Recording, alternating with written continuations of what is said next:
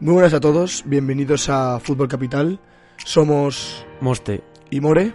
y esto es un nuevo lunes en la capital. Arrancamos.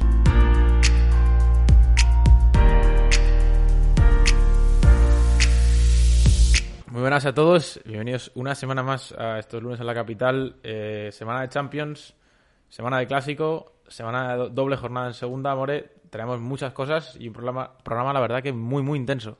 Sí, la verdad que durante esta semana hemos vivido mucho fútbol, tanto con los equipos de primera y con los equipos de segunda, segunda B y tercera, así que eh, estamos aquí para comentarlo y empecemos. Vamos a arrancar con el- los equipos de la Liga Santander. Eh, en este caso el Real Madrid, que mm, antes de disputar su jornada número 6, en este caso que forma parte de la séptima jornada de Liga, eh, recibió al Shakhtar en Valdebebas en un partido more que no sé cómo lo calificas, pero en una- te además te voy a pedir una palabra o en dos como mucho. Esa derrota 2 a 3 con el Shakhtar, que para mí fue simplemente sorprendente y vergonzosa a partes iguales. Pues yo si tuviera que calificarlo en una palabra, muy posiblemente sería la palabra confianza, ¿no? O sea, Zidane yo creo que se confió bastante y eso que no lo debería haber hecho después de venir perdiendo 1-0 contra el Cádiz. Y bueno, eh, vimos un Madrid que en la primera parte directamente no salió, es que ni salió. Salieron ahí por, por, obligación, no por otra cosa. Y bueno, vimos que no estaban donde tenían que estar. Shakhtar es verdad que estuvo inteligente y lo aprovechó. Y ahí hizo los tres goles. Y bueno, eh, el Madrid parece que la segunda parte reaccionó. Es verdad que en parte por los cambios, ya que Zidane, Zidane hizo varias, eh, varias rotaciones. De ahí digo yo que viene la palabra confianza, ¿no? Y bueno, pues un resultado bastante negativo para el conjunto blanco. Sí, yo la verdad que saco, bueno, pocas conclusiones se pueden sacar del partido porque creo que es un poco lo mismo que comentamos eh, la semana pasada con respecto a, al partido con el Cádiz, ¿no? Que creo que la palabra es confianza de sentirse muy superior, de pensar que por inercia gana, ganas el partido y quitando todo eso que ya es un poco repetirnos eh, con respecto a la semana pasada, yo quería comentar que creo que podemos llegar a la conclusión de que quizás la plantilla del Madrid sea no corta, sino que los hay ciertos suplentes que no dan la talla. Que sea con hombres. Eh, Marcelo, que de los últimos tres partidos, do- las dos derrotas ha, ha estado sobre el campo. Eh, Isco. eh, Rodrigo tengo dudas, cada día más, al respecto. Jovic parece que, como único delantero, que es como le sacado el otro día, tampoco rinde. Es decir, creo que hay ciertos jugadores que para ser titulares en el Madrid no valen. Evidentemente, para ser el jugador número 12, número 13, número 14, sí. Pero estamos hablando en este caso de salir en el 11. Y creo que Zidane va a tener que lidiar con eso. Porque, bueno, el caso de Militado es el mismo también, ¿eh? Por cierto. Sí, sí, sí. eh, que nos ha olvidado. Va a tener que lidiar con eso Zidane porque va a tener que rotar y tiene que averiguar cuándo, eh, cómo hacerlo y sobre todo a quién quitar en qué momento, porque no puedes hacer cambios bruscos que se ha comprobado que, que no funciona. Hablando ya del partido mm, importante del fin de semana, porque yo, más que por, por ser un clásico, evidentemente un partido con el Barça, creo que además, vista la dinámica que traía el Madrid, iba a definir un poco la, la temporada. Creo que una derrota de Zidane le hubiese dejado muy, muy tocado. Y, y la- bueno, partido en el que Madrid vence por 1 a 3. Imagino que todo el mundo que nos esté escuchando sabrá el resultado.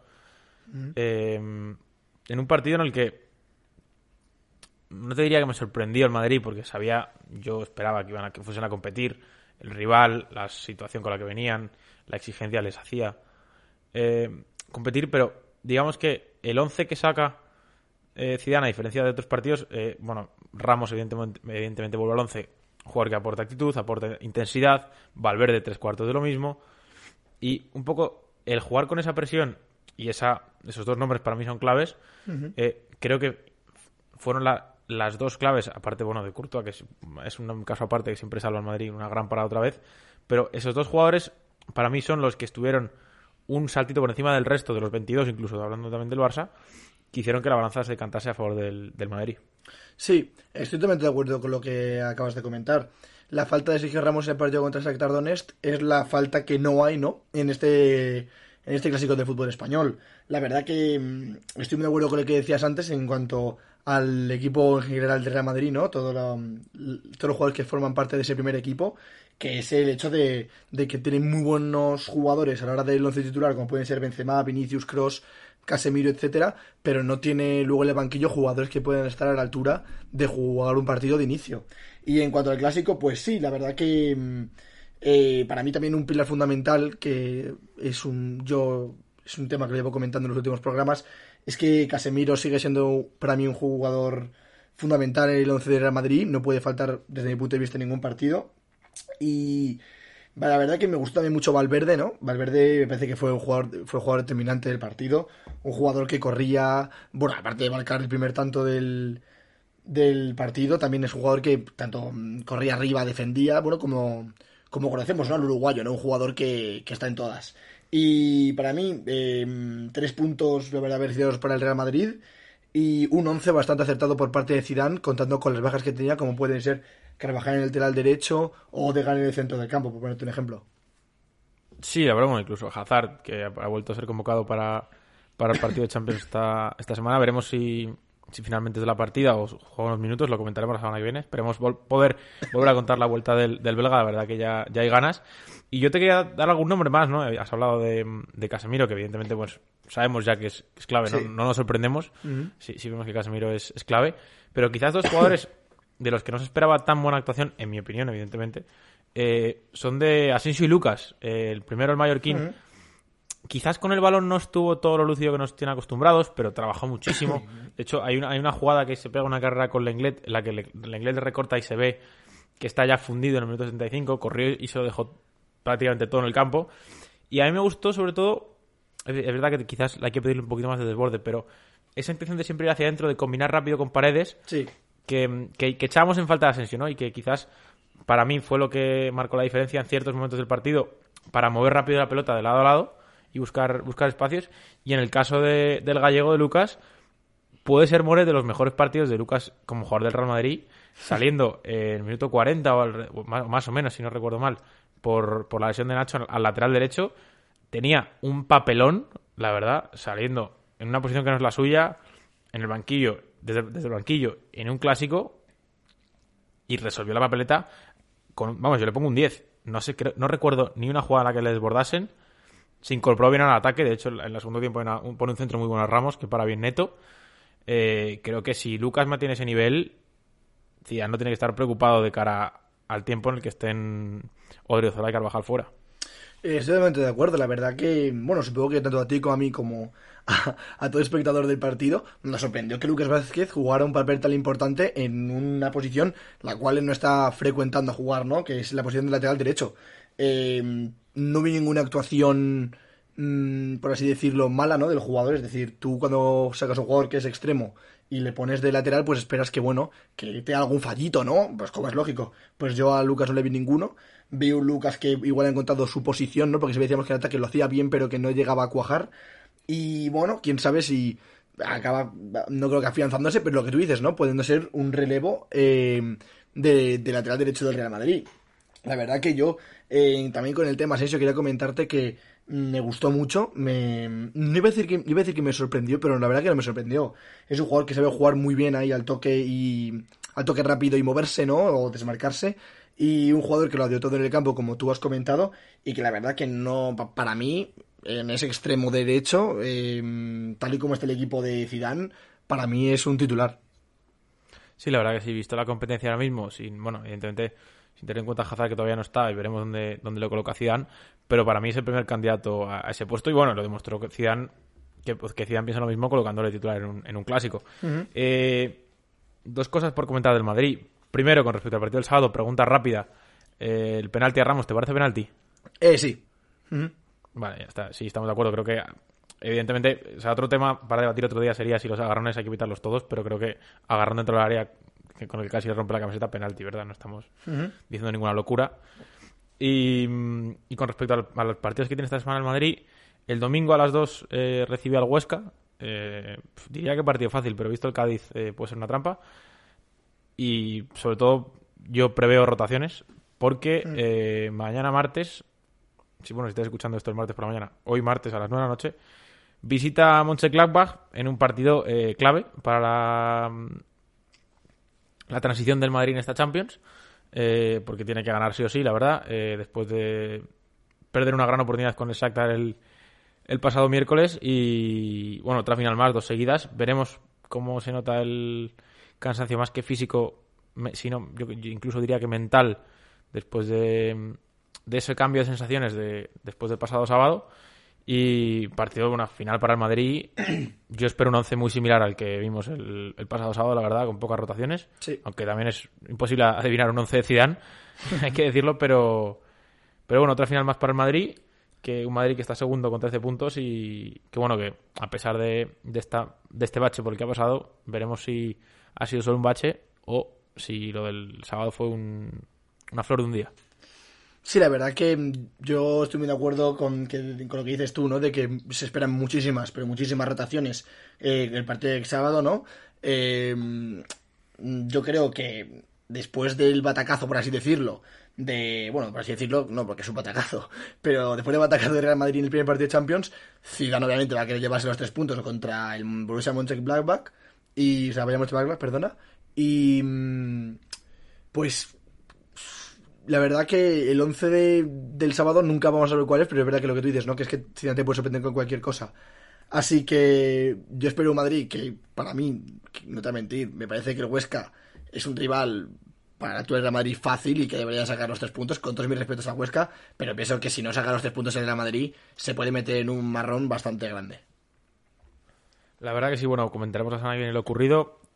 Veremos si Hazard eh, ha vuelto, que, ha hecho el Madrid en Champions y que ha hecho el Madrid Liga, que, ahora mismo ventaja en tres puntos al Barcelona, pero bueno, también con un partido menos. Eh, ambos, si no me equivoco. Bueno, el Barcelona incluso uno menos.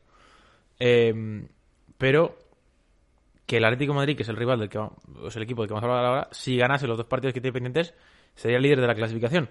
Cuéntanos, More, porque un Atlético en Champions no le fue tan bien, pero en Liga recuperó sobre todo los buenos resultados.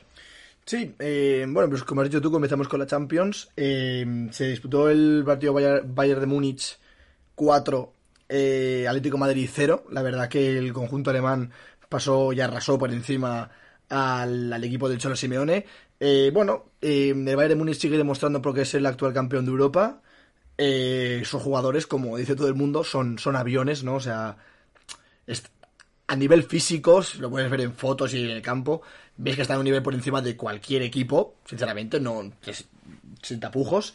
Y bueno, el Atlético Madrid, que es verdad que no jugó mal, porque todo hay que decirlo, el Atlético Madrid contra el Bayern es verdad que le cascaron cuatro, pero no jugó nada mal, mostró un juego muy ofensivo, mostró un juego que incluso tuvo dos oportunidades de marcar gol, pero vimos Atlético con muchas carencias en defensa, sobre todo por el lateral derecho de, Trippier, en el que Kuman pues tuvo tres o cuatro y dos de ellas fueron gol y otra ellas fue asistencia.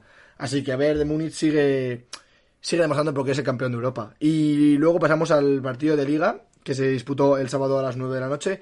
Atlético de Madrid 2, de Real Betis 0. Lo que has dicho tú, ¿no? El Atlético de Madrid volvió a encontrar esas buenas sensaciones volvió a encontrarse con los tres puntos. Y bueno, es el equipo de la Liga Santander que sigue invicto. Y la verdad que no hubo muchas rotaciones, no como Zidane, por ejemplo, pues no hubo muchas rotaciones en cuanto al partido del, Bayern de Múnich. Y logró sacar los tres puntos. Muy mala primera parte, otra primera parte que el Cholo o el equipo, como quieras verlo, tira a la basura. Y una muy buena segunda parte en la que desde el minuto 46 con el gol de Marcos Llorente el Atlético se activa y juega una muy buena segunda parte y luego llevarse los tres puntos. La verdad que lo has definido prácticamente a la perfección. Yo, con respecto al partido del, del Bayern, quería comentar dos nombres. Eh, bueno, creo que para empezar, el Bayern es mucho Bayern para este Atlético, o por lo menos para el Atlético que estamos viendo a estas alturas de la temporada. Creo que al Bayern se le vio mucho más rodado y, al final es el mejor equipo del mundo ahora mismo y lo volvió a demostrar.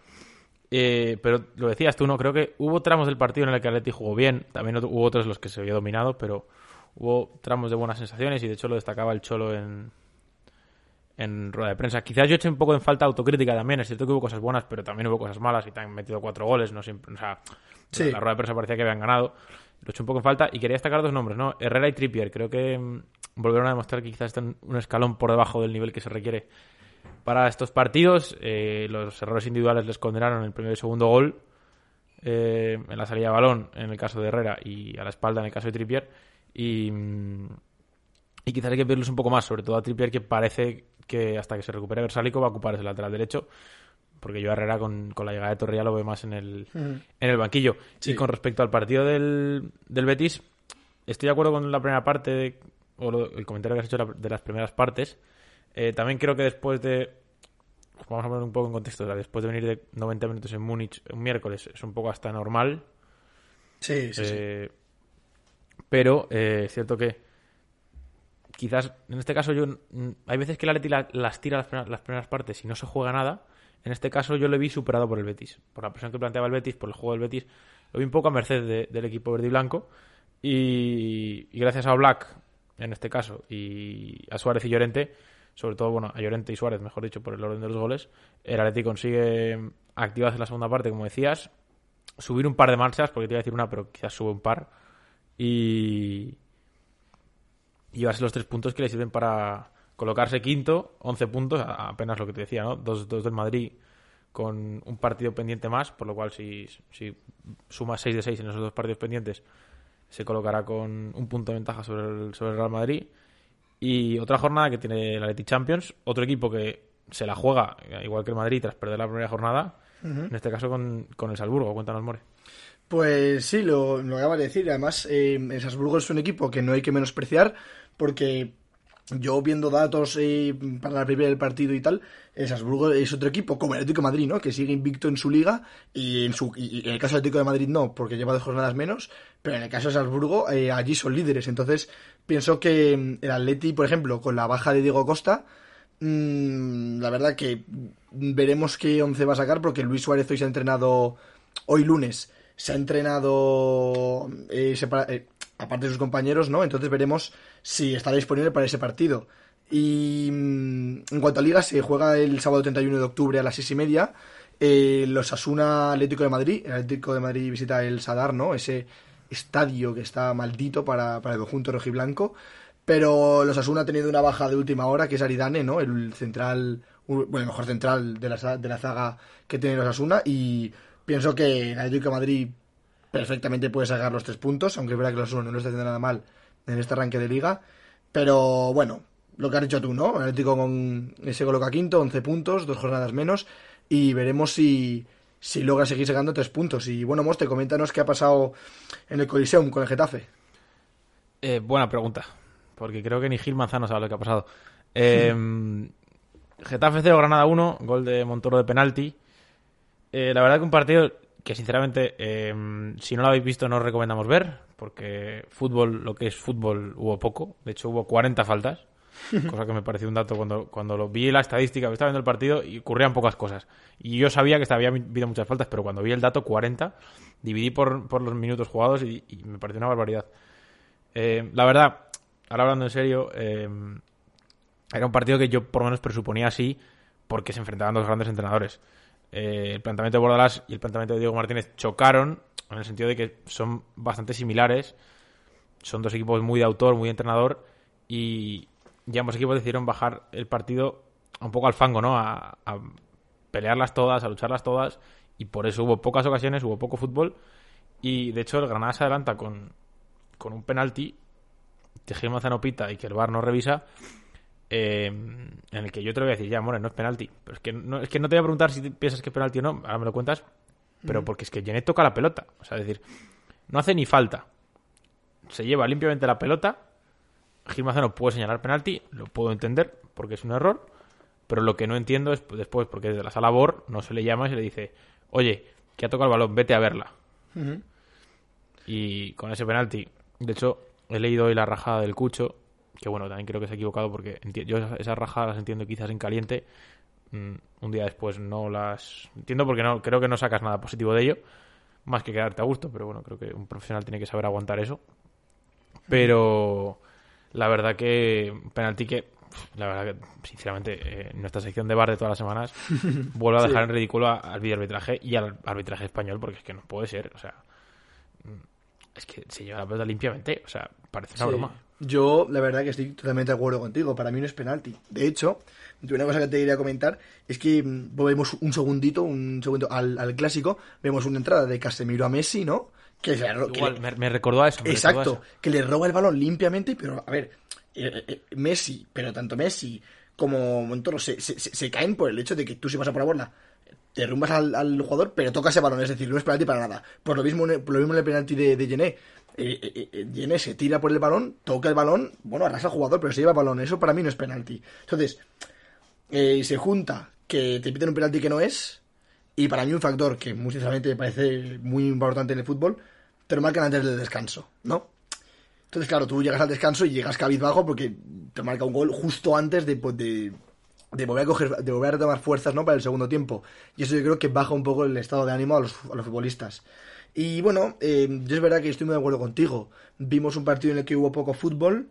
Mm, he de decir que me gustó, mm, me gustó, no mucho, pero me gustó el Getafe la segunda parte, ¿no? Que salió a morder, salió a ganar, tuvo, un- tuvo alguna que otra oportunidad.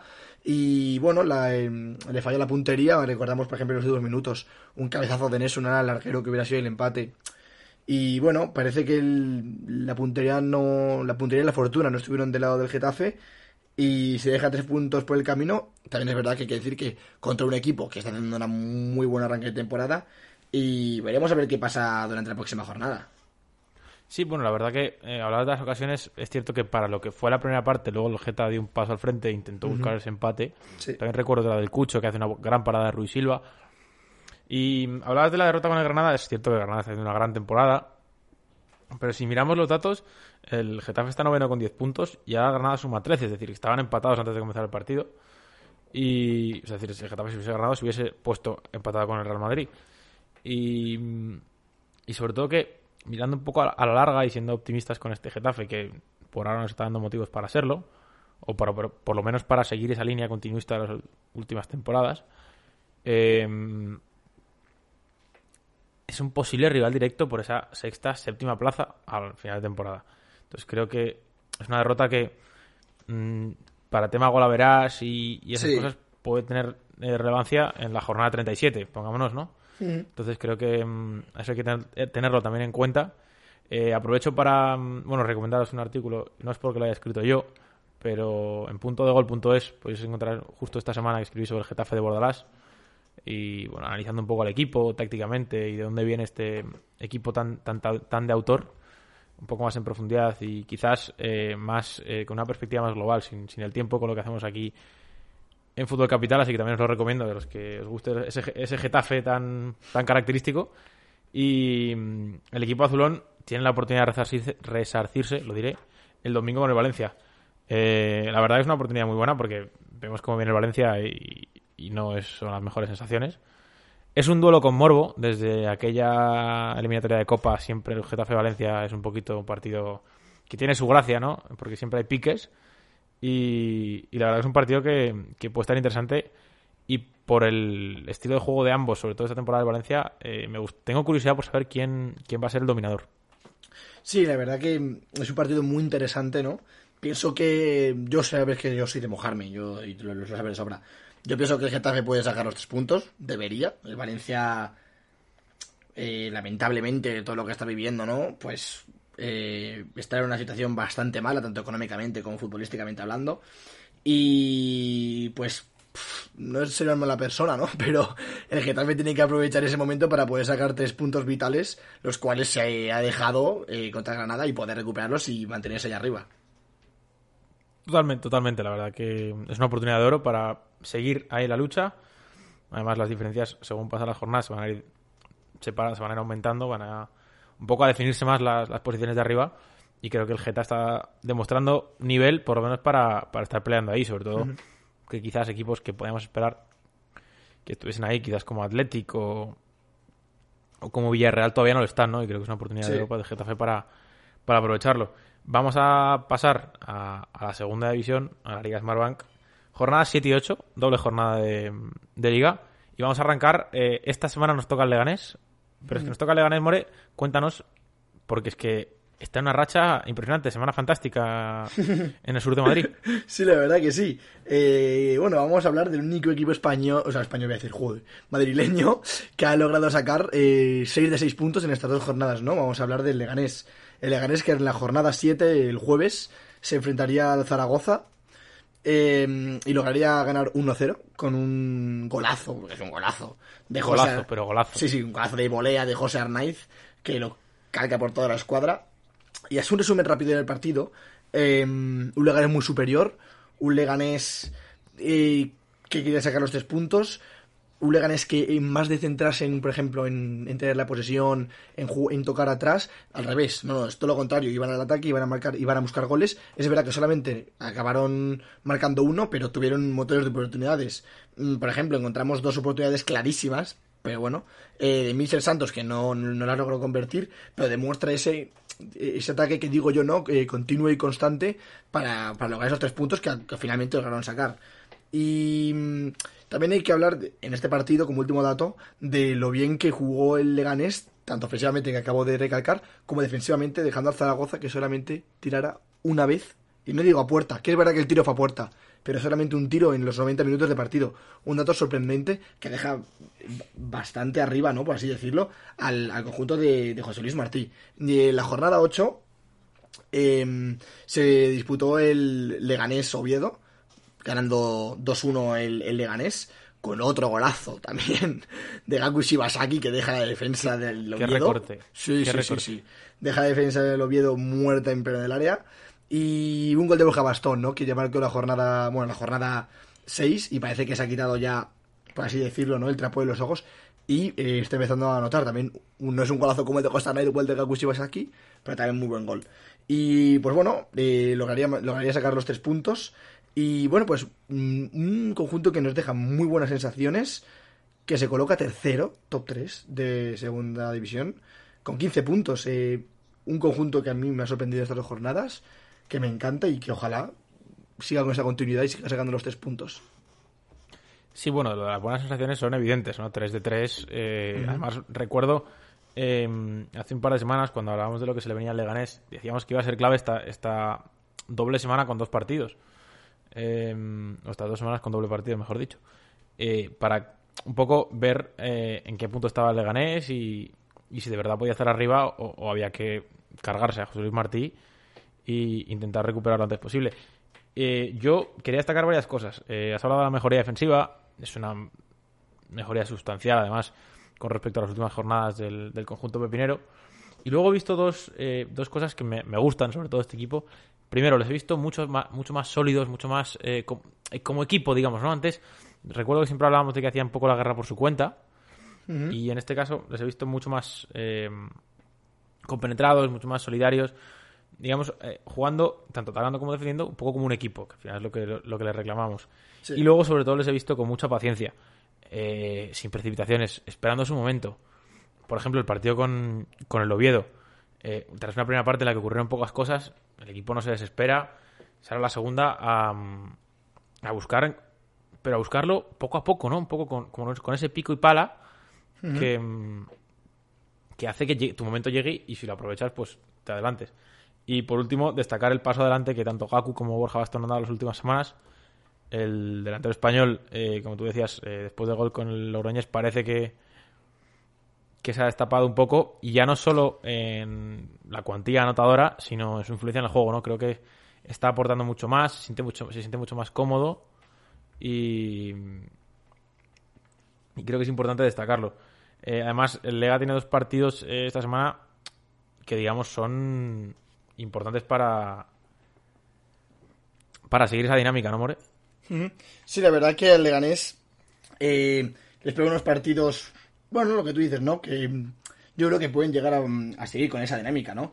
Encontramos que vuelven a disputar eh, jornada en perdón, jornada entre semana y bueno, eh, se enfrentan al, al Sabadell el jueves 29 de octubre a las 9 y media y bueno, pues yo pienso que eh, un equipo que contra el que podría sacar los tres puntos si siguen esta dinámica, ¿no? Lo que tú comentabas, si siguen con esta solidez, con esta sólida defensa y con un ataque que continúa y es persistente, ¿no? Y consigue tener esa eficacia de cara a puerta, pues la verdad que sería un, un punto a favor y uno de los pilares para que el Leganés pueda sacar eh, otros tres puntos.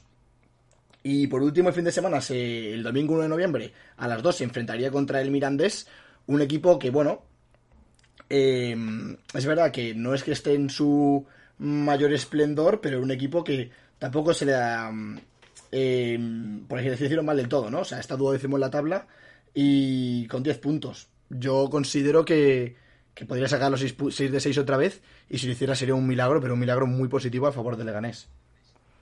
Sí, o sea, mm, al final eh, hay que tener varias cosas en, en cuenta, ¿no? Eh, primero, la dinámica del, del Legas es un factor importantísimo, ¿no? La confianza, las buenas sensaciones.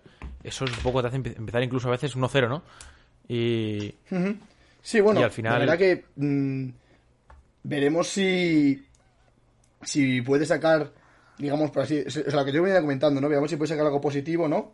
Y, a ver, no sé qué opinas tú, la verdad, un Leganés, si logra sacar los 6 puntos de 6, ¿tú lo verías con bastantes posibilidades de superar al español como para poder ser un ascenso directo en segunda división?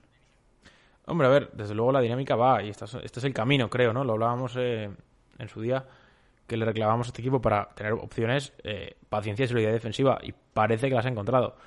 Eh, además tiene gol, cosa que, el Rayo no tiene. Cosa que el Rayo no tiene. Porque, bueno, un Rayo que venía de ganar al Español, ganar al líder, y un Rayo que contra el Oviedo empató a cero, contra el Albacete perdió 2 a 1, y un Rayo al que volvió a faltar la eficacia. Y si Palazón fue el único goleador en los últimos tres partidos, creo que eso lo dice un poco todo. Eh, y creo que el Rayo, tiene un problema, porque si vemos los dos partidos, eh, el Rayo fue superior a ambos. Fue superior al Oviedo y fue, a lo largo del partido en general, superior al Albacete, aunque ese partido tiene un poco más de noticias que ahora comentaremos. Pero no sé si es a domicilio, que desde luego le está costando. Está claro. No sé si es por la irregularidad o por la falta de contundencia a veces. Pero esa superioridad no es capaz de o, de hacerla o de convertirla en, resultados, que al final es lo que cuenta en el fútbol, y bueno, sobre todo en goles, pero más que en goles en resultados. Y, al final eso es lo que un poco le aleja de, de esa zona alta. Bueno, está quinto, vamos a poner las cosas sobre, pero creo que no puede permitirse perder tantas oportunidades. Eh, jornada en la que empata el español con el Tenerife y te puedes acercar, eh, pierdes con el Albacete ahí me falta, me falta quizás eh, un poquito más de... ¿Cómo decirlo? Un poquito más de, regularidad en el sentido de mantener una línea continuista que vaya de la mano en la, que vayan de la mano el juego y los, y los goles, y el, juego y los resultados. Que si se juegue bien, se gane, y que si no se juega bien, pues no se gane, ¿no? Al final creo que es lo, porque el Rayo está jugando bien, está haciendo buen fútbol, está siendo superior a sus rivales, pero no pero no logra ganar, sobre todo fuera de casa. Y además, eh, en el caso del partido del, del Oviedo, es cierto que Feminías fue el mejor del Oviedo, el portero, y se hizo unos palones tremendos. Es lo que te a comentar yo, sí. Pero en el caso del, del Albacete hay dos, no fallos, porque, bueno, es cierto que los goles a balón parado sí son errores. En dos jugadas, además dos llegadas del Albacete a balón parado, dos goles, y se puso 2-0 el Albacete. Y oye, atácame si puedes, y sobre todo, vi a Iraola lento, porque es cierto que lo resolvió, pero lento, a la hora de, resolver la situación que le planteó el Albacete con ese tribote en el centro del campo, que un poco atrapó eh, al Rayo en la salida de balón y el Rayo al principio sobre todo no, no se veía capaz de superarlo. Y eso hizo que, de hecho, el último tramo del Rayo es el bueno, pero solo ese último, donde es cierto que avasalló, porque avasalló y pudo empatar, incluso si empata, pues ganar por ocasiones. Pero le costó desmontar esa tela de araña que había plantado el Albacete con ese tribote. Yo estoy. Lo que, lo que, he dicho, lo que he dicho que va a comentarte es que estoy muy de acuerdo con que el MVP del, del Oviedo Rayo fue mm, Femenías, ¿no? El portero del Oviedo. El, Rayo de Vallecano atacó y atacó, ¿no? Vimos un Rayo que más que está, instalado en, la, en su campo, estaba más instalado en el campo del Oviedo. Y vimos un Rayo que le sobraron las oportunidades, pero vimos un Femenias enorme que no paraba de hacer paradas, paradas, paradas. Y también la mala fortuna de estrellar un, un, lanzamiento contra la madera, ¿no? Y bueno, mmm, hablando más ya más del Albacete Rayo, yo creo que también vimos un Rayo muy serio. Vimos un Rayo que quería jugar también arriba, vimos un Rayo con muchas oportunidades, vimos un gran Isi Palazón, ¿no? Lo que te has dicho, venimos diciendo que Isi Palazón, decir que es el mejor jugador del Rayo, de los mejores, y, y el, más goleador de todos, de lejos. Y bueno, pues es verdad que el Albacete también jugó muy bien. El Albacete es un jugador, o sea, un jugador, voy a decir, un equipo que, mm, que sabe jugarle al Rayo, un equipo que le encontró las cosquillas, por así decirle, ¿no? Al Rayo. Y bueno, es verdad que marcó dos goles a balón parado. Eh, el segundo muy bueno, hay que decir. Pero sí, un, un, equipo que le encontró las cosquillas, un equipo que logró atacar, un equipo que tras atacar logró hacer los dos corners de los cuales salen los dos goles del Albacete y un rayo que, mm, que le vi muy serio, un rayo que yo creo que le vuelve a faltar, ¿no? Lo que tú decías, esa verticalidad a principio de temporada, que durante dos partidos la logró mantener, pero ahora es verdad que le está volviendo a fallar. Y creo que es un. Que al rayo creo que es un equipo que le falta más también utilizar, por ejemplo, sus, bandas, ¿no? Es decir, tienes muy buenos laterales, como por ejemplo puede ser el, propio Advíncula, ¿no? Famoso Advíncula ya que conocemos todos, pero mm, tiene que jugar mm, más con los laterales, más que a centros, ¿no? A balones en profundidad, es decir, decir eh, que el lateral llega a línea de fondo y, y, pasa atrás, ya, ya sea pues a, a Casmi, a Trejo, a Ulloa o aquí o el mismo Palazón. Entonces, Mm, un rayo que tiene que, que espabilar, ¿no? Porque ha sacado un punto de 6. Un rayo que es verdad que está quinto, no está en nada mala posición, pero un rayo que me esperaba más de él en estas dos jornadas. Eh, y por así decirlo, me ha decepcionado un poco, ¿no? El resultado. Sí, la verdad es que tiene una, una semana un poco complicada, porque. Mm, bueno, no complicada, pero. El jueves, eh, Derby. Tenemos Derby More, primero de la temporada, si no me equivoco. Sí, primero de la temporada. Sí, sí. Eh, jueves 9 y media, Rayo fue la Eh, la verdad que pinta partidazo. Pinta a partidazo de los gordos. Y luego el domingo contra el Lugo, eh, 8 y media, rival el Lugo, que ya hemos visto con el caso del Leganés, que pone las cosas muy, muy difíciles. Y, y de un equipo que nos ha decepcionado un poco, hablabas tú, que me uno a ese, carro, a otro que quizás también un poquito, sobre todo por, por la falta de gol en ambos partidos y por la falta de intensidad en el, último con Almería. Cuéntanos el Fuenlabrada More, pero otra vez, bueno, otro, otro caso de uno de seis y también quizás un poco decepcionante, ¿no? Eh, sí, la verdad que a mí también el Fuenlabrada me decepcionó un poco, ¿no? Eh, bueno, eh, jornada 7 y jornada 8, jornada 7 contra el Logroñés 0-0 y jornada 8 en casa de la Almería y 3-0 en contra. y luego sacar un punto de 6 un fue labrada que ya no es invicto, ¿no? Siempre que está enfardábamos de que era el invicto de segunda división y tal, pues bueno, el Almería ya eh, ha conseguido, ¿no? Eh, ganarle. Y bueno, pues un fue labrada que lo que tú dices, ¿no? Eh, a mí también me ha, desilusionado un poco, ¿no? Estos dos resultados. Le ha faltado eficacia de cara portería. Y un fue la Logroñés que lo que tú dices siempre, ¿no? Que me hace gracia. Un bocadillo de cemento, a mí me costó mucho verlo. Es verdad que vimos un Fuenlabrada que atacó más que Logroñés, pero un Fuenlabrada que lo que he dicho yo, no le falta eficacia de cara a puerta. Pero no, el partido es un castigo. O sea, si, tenéis hijos y queréis castigarle, ponedle esos 90 minutos. sí, sí, sí, la verdad que lo que tú dices, ¿no? Es, utilizado tu expresión. Que un partido que costaba ver, un partido que, que no, no, estuvo por la labor ninguno de los dos, ¿no? De llevarse los tres puntos. Un partido que parecía, que no creo, pero que parecía que para los dos un empate se conformaban. Y bueno, pues la verdad que me parece que por un equipo como el Fulla, que yo pienso que es el equipo que tiene de los dos, ¿no? En plan, hablando de fuera Logroñés, que tiene que tener las riendas del partido y, y las ganas de llevarse los tres puntos, pues parecía que no. Y en la jornada 8 se enfrenta a Almería y bueno, pues un hat-trick de Corpas hace que el Fuenlabrada pierda esa imbatibilidad, ¿no? Por así decirlo. Em, tres goles, eh, el último de penalti en minuto 78. Y mira, macho, llevamos comentando, el, no es penalti de Casemiro a Messi, no es penalti de Gené a Montoro, pues no es, para mí tampoco es penalti a Corpas, es decir, es las tres, las tres acciones son iguales.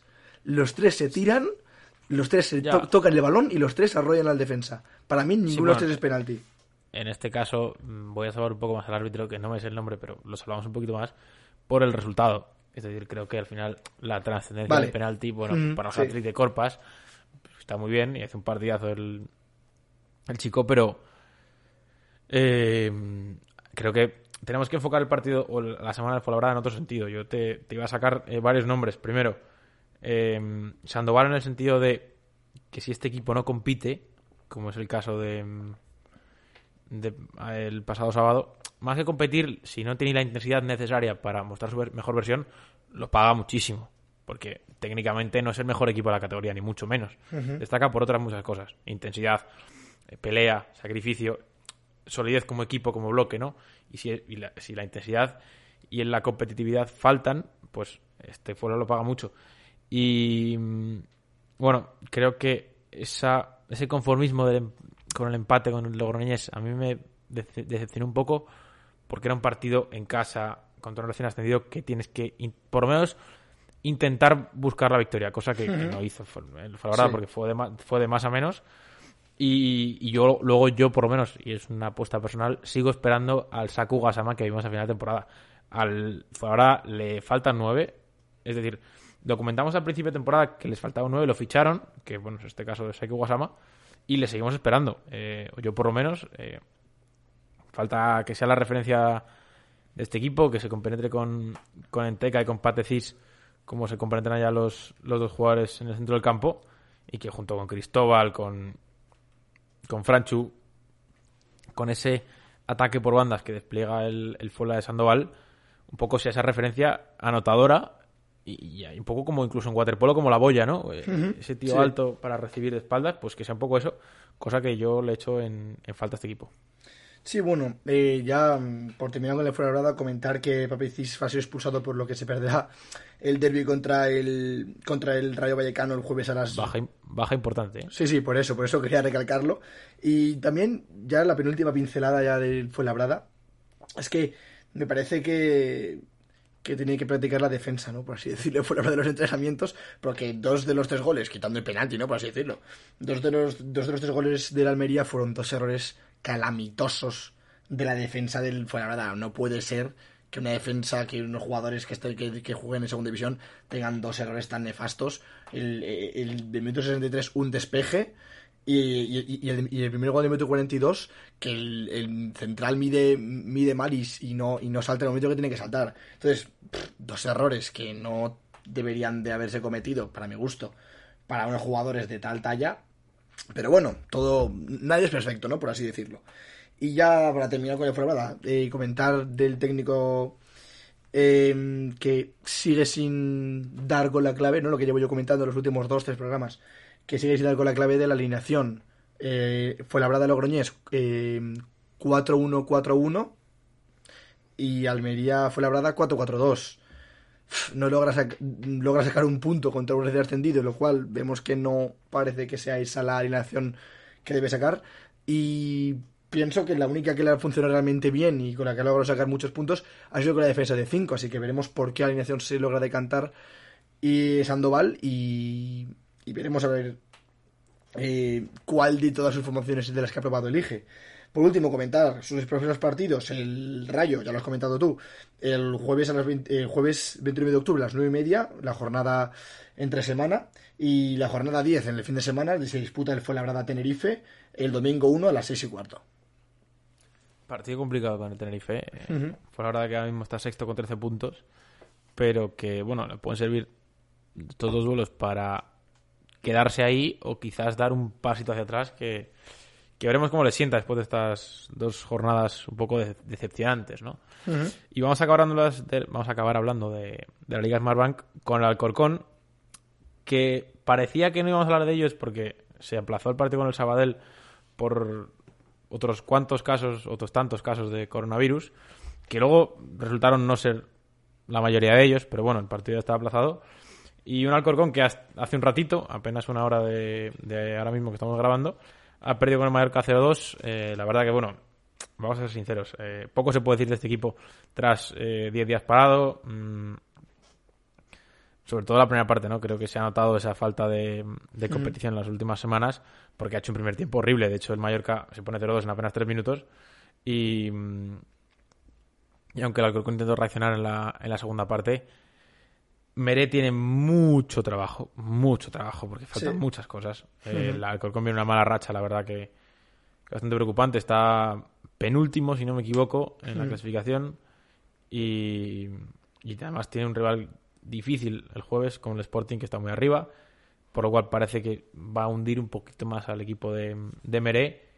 Y, y la verdad que este año pinta feo. Pinta feo para, mm, para el equipo de Santo Domingo porque la plantilla ha sufrido un-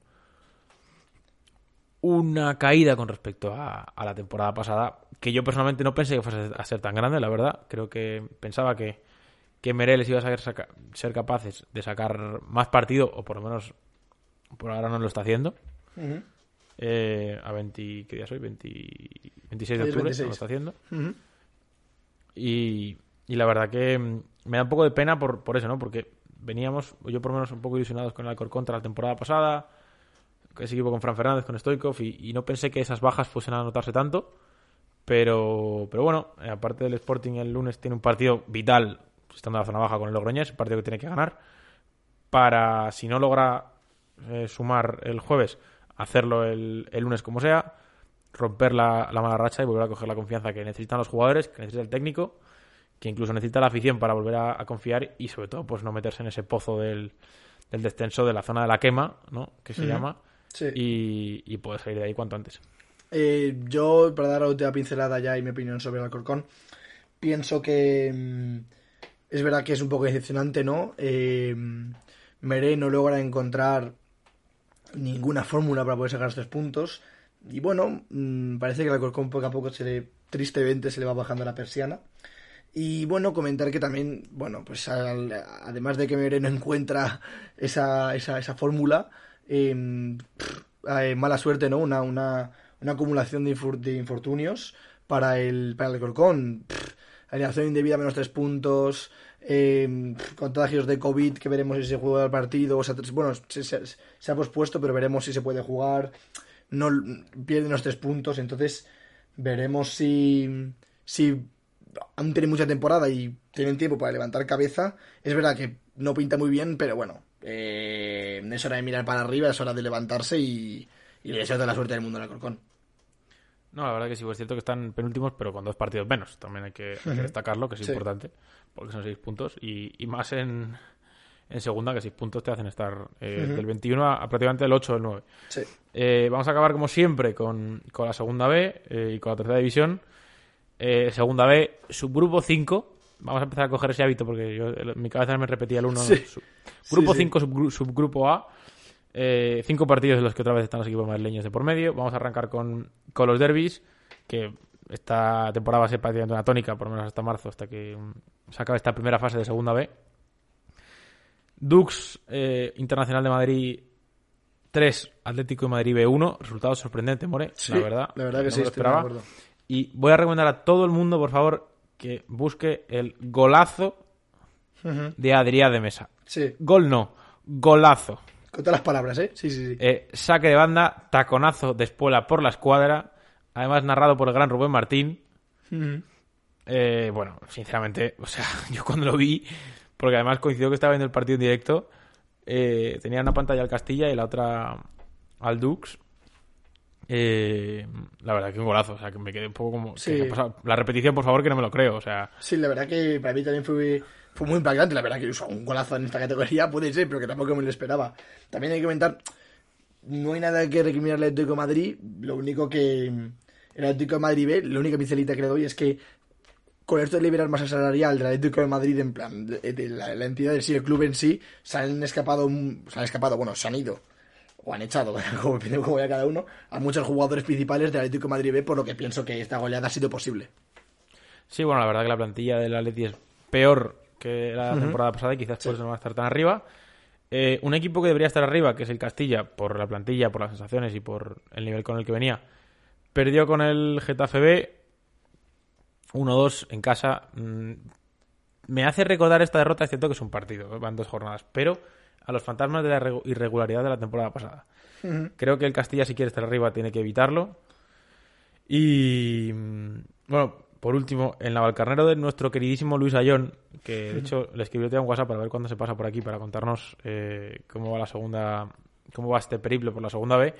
Venció 3-0 3-0 a las Rozas, va líder por ahora, comienzo inmaculado del Naval, que la verdad que se nota que es un grupo trabajado, que es un grupo Sí. que viene, viene bien, vie- viene con una buena dinámica de, de- de ese ascenso en, en esa fase final del, del playoff de la temporada pasada ante las Rozas, las Rozas que no ha empezado bien la temporada, la verdad, no las Rozas de Iván Elguera todavía tiene que un poco asentarse, ¿no? El, el nuevo entrenador, además, debuta Sí. como, con- como experiencia en los banquillos, por lo cual creo que el proceso va a ser un poco más lento. Y por último, el bueno, por último no, el Poblense empató con el, el Sanse en este caso, empató su vi- visita a Mallorca al Poblense, campo complicado, rival difícil, la verdad que creo que es un punto de mérito, sobre todo para el Sanse, de Marcos Jiménez que, que poco a poco tiene que ir eh, formando el proyecto. Evidentemente no van, a, no van a venir victorias desde el principio, ¿no? Porque es un proyecto nuevo que creo que tiene mucho mejor pinta que lo que tenía el Sanse el año pasado, tiene mejores jugadores. De hecho, también tenemos una entrevista con, con un chico del, del, del primer equipo del Sanse que ha saltado directamente del juvenil, así que también les contará cómo están por allí. Y, y por último, victoria para mí sorprendente en, hasta cierto punto del Rayo Majadahonda Atlético Baleares, porque yo eran los dos equipos a los que meto arriba, primero y segundo, pero en este caso yo lo metí al Atlético Baleares por, por delante. Creo que el, el, el, proyecto que viene trayendo el conjunto balear es simplemente impresionante. Las últimas temporadas quedándose a las puertas de la segunda división y por eso le he dado un poquito más favorito, pero victoria importante del Rayo Majadahonda para confirmar que van a estar ahí este año, que lo del año pasado quizás fue un desliz, pero que este año tienen sí. buena plantilla, tienen buen equipo para estar peleando por, por, ese ascenso a la segunda división. Y vamos a repasar la clasificación. Como decíamos, en Navalcarnero primero, eh, Rayo Majadahonda segundo. Bueno, en este caso vamos a hablar de los equipos madrileños, ¿no? Eh, Getafe B cuarto, Castilla quinto, Atleti B sexto, Dux séptimo, el Sanse noveno y Las Rozas eh, décimo. Y por parte de la tercera división, eh, simplemente como siempre, hacemos siempre, vamos a repasar a los que van líderes en este momento. Uh -huh. eh, grupo Norte o subgrupo A del grupo 7, como queráis llamarlo, el Alcalá eh, es el líder. Y por parte del grupo Sur o subgrupo B, os dejamos poner el nombre que queráis, el filial de Leganés, el Leganés B, que ya la temporada pasada estuvo arriba, junto al filial del Alcorcón. De hecho, filial del Alcorcón del que forma parte del cuerpo técnico Oriol Riera, exjugador del Fuenlabrada la temporada pasada. Es verdad. Sí. Así como así como dato, así que nada. Eh, se acaba aquí otro lunes en la capital. Se vienen cosas interesantes, como ya hemos comentado, alguna entrevista tenemos por ahí pendiente. Uh -huh.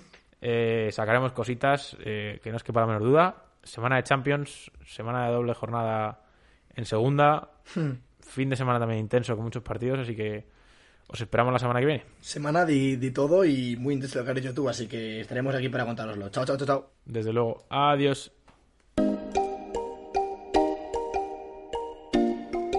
We've been walking through the forest with blood on our hands. We got lost in such a foreign land where we could be free. We could be free. I'm a pagan, I'm a pilgrim, I'm a sinner, I'm a saint. I'm one of God's children that's descending from the snake. We've been deceived. We've been deceived. She was the morning sun